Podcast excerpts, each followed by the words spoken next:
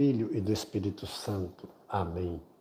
Vinde, Espírito Santo, enchei os corações dos vossos fiéis e acendei neles o fogo do vosso amor.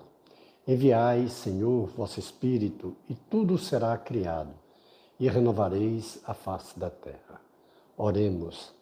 Deus, que instruístes os corações dos vossos fiéis com a luz do Espírito Santo, fazei que apreciemos retamente todas as coisas segundo o mesmo Espírito, e gozemos sempre de Sua consolação. Por Jesus Cristo, Senhor nosso. Amém. Hoje é um dia especial porque é o dia do Senhor, domingo, o dia da ressurreição de Jesus, dia da nova criação. Nós vamos fazer nosso, nossa leitura orante com Marcos 10, de 46 a 52.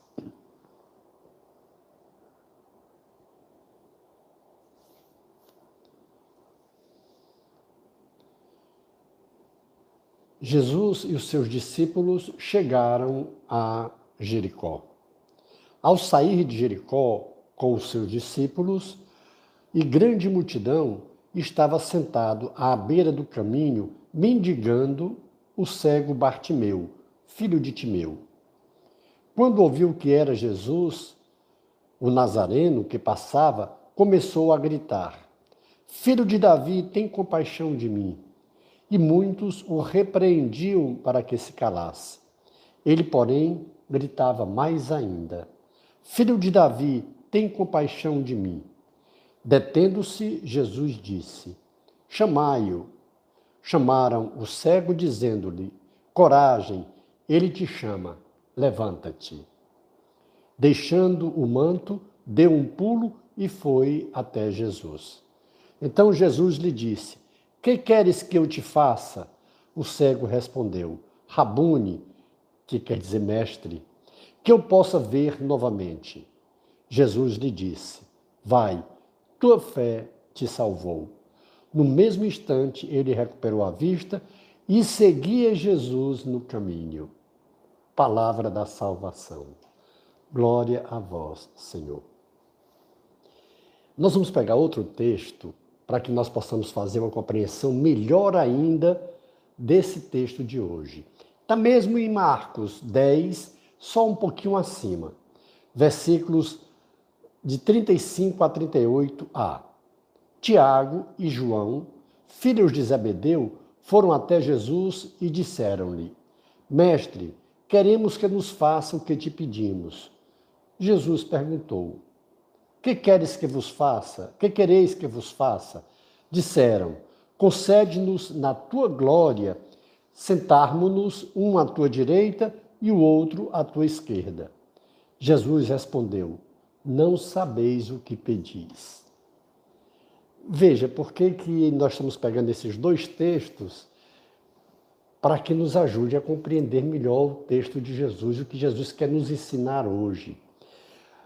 Inicialmente, dois discípulos dele, dois apóstolos que tinham sido chamados por ele, dois amigos que fazem um pedido para atender aos seus caprichos, para atender às suas vaidades.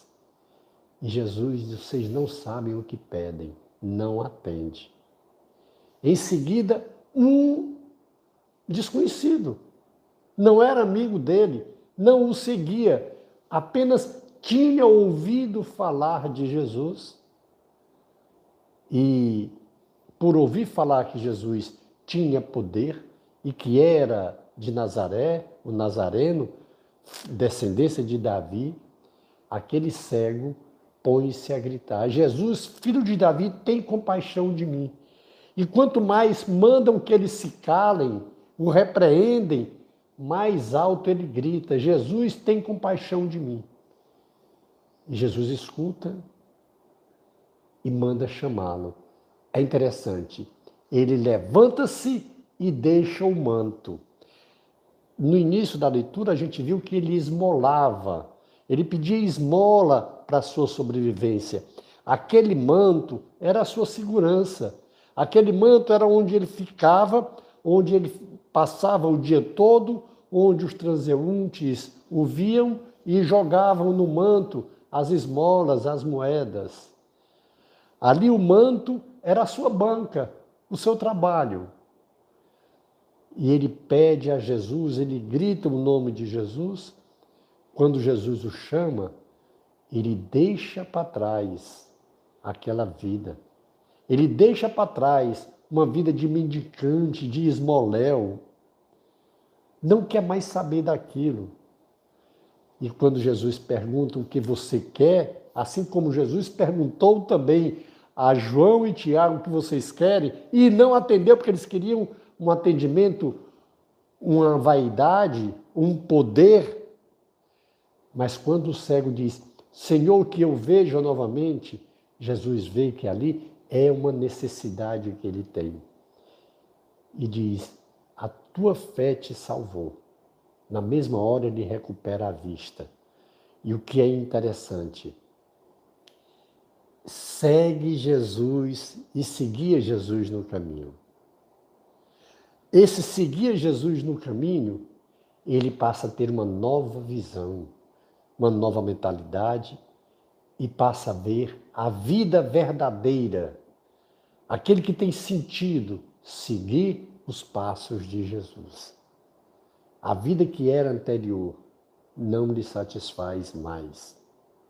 O evangelista não diz como ele ficou cego. Esse não é um cego de nascença, porque ele pede para ver novamente. Mas ele não volta para as coisas que ele via antes. Ele não volta para a vida anterior. Ele seguia a Jesus no caminho. Caminho é, designa aqui os seguidores de Jesus. Em muitos livros antigos, a gente vê aqueles que eram do caminho, aqueles que eram, que estavam a caminho, ou seja, seguiam Jesus. O cego Bartimeu, ele está dando um exemplo aqui para nós. Seguir o caminho de Jesus e não os outros caminhos, e não com outras visões. Vale a pena nós atualizarmos, que é o segundo passo da nossa oração, e a gente pode se questionar e perguntar: na nossa oração, o que que nós temos pedido a Jesus?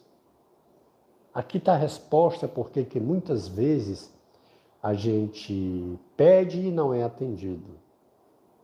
É que Jesus, ele só vai nos atender nas nossas necessidades. Aquilo que de fato for necessário para nós, o que estivermos necessitando. Porque muitas vezes nós pedimos algo que não será o melhor para nós. Jesus não atendeu a Tiago e João, mesmo sendo seus discípulos, seus apóstolos, amigos íntimos dele, mas não atendeu, porque aquilo não acrescentaria nada para suas vidas. Aquilo seria apenas honrarias, vaidade, poder, prepotência, soberba, e isso Jesus não atende. Pelo contrário, ele educa ele corrige, ele exorta. E muitas vezes, nessa correção, são puxões de orelha que nos fazem refletir para, diferentemente da, do pedido que fizeram João e Tiago, façamos o pedido que o cego Bartimeu fez. Senhor, que eu veja, que eu veja com um novo olhar, que eu veja a vida com teu olhar, esse seguir no caminho, tem muita coisa a nos dizer. Que nós possamos caminhar aos pés de Jesus, caminhar no segmento de Jesus. E aí nós vamos ver a vida de uma maneira muito diferente. Até mesmo a nossa oração, até mesmo os nossos pedidos, as nossas intercessões serão diferentes porque não serão mais por esses querendo valores temporais, querendo os valores materiais, seguir Jesus Cristo para obter vantagens, como queriam Tiago e João. O Senhor os repreende, os recrimina E se a gente tivesse seguido na leitura, a gente via como aquilo criou um mal-estar até entre os outros apóstolos, entre os discípulos, porque ficaram zangados também com Tiago e João, porque eles não tinham ainda o olhar do segmento do caminho de Jesus, mas o olhar deles era ainda do segmento mundano, dos valores materiais, do ter e do poder e do ser. Jesus nos ensina hoje, com a cura desse cego Bartimeu, a que nós também peçamos ao Senhor. Senhor, dai-nos um novo olhar, dai-nos uns novos olhos que possamos valorizar os teus passos, os teus caminhos. O Senhor quer nesse na cura do cego Bartimeu a cura também das nossas vistas, dos nossos olhos, para que tenhamos um olhar prazeroso para as coisas da vida eterna e não para as coisas que passam, para as coisas mundanas, prazerosas e enganosas. O Senhor hoje espera de cada um de nós também esse clamor, esse pedido. Jesus, Filho do Deus vivo, tem compaixão de mim, me dá novos olhos, me dá um novo olhar, para que com esses novos olhos eu possa olhar o teu caminho e seguir-te. É o ensino que o Senhor nos dá hoje. De ele não atende a nossos caprichos, mas ele atende às nossas necessidades. A igreja que Jesus fundou nos ensina isso. Nós não buscamos a Jesus Cristo atrás de prazeres mundanos, atrás de posição, atrás de posses. Não. O nosso pedido a Jesus deve ser porque ele tem palavra de vida eterna. O que ele terminou dizendo para o cego Bartimeu: A tua fé te salvou. É esse olho da fé, esses olhos da fé que o Senhor quer nos conceder a todo aquele que pedir. Vale a pena hoje nós mudarmos a nossa oração a nossa oração de petição. Que não seja só para as coisas desse mundo, que não seja só para passar em concurso, para passar em vestibular, para ganhar na loteria. Enfim, principalmente nós precisamos pedir ao Senhor aquilo que diz respeito à vida eterna. Um novo olhar para seguir a Jesus Cristo para encontrar, para enxergar os caminhos de Jesus e segui-lo. Essa deve ser a nossa oração de hoje. Mas que ela permaneça na nossa vida, que não seja apenas uma oração para hoje, mas a partir de hoje, que nós saibamos o que devemos pedir ao Senhor. Porque aquilo que for necessário, Ele virá em nosso socorro. O que nós tivermos necessidade, Ele nos capacitará, Ele nos dará forças, nos dará sabedoria para, juntamente com a bênção dele, nós conseguirmos. Vamos dar uma pausa na nossa oração e vamos pedir ao Senhor que o Espírito Santo dele nos revele e nos faça fazer a diferença do que nós queremos e do que nós necessitamos e possamos apresentar ao Senhor as nossas necessidades. E com a nossa fé, com o nosso trabalho, com o nosso empenho e a sua misericórdia, Ele atende. Vamos dar uma pausa na nossa oração para que possamos escutar o Senhor e fazer o nosso compromisso.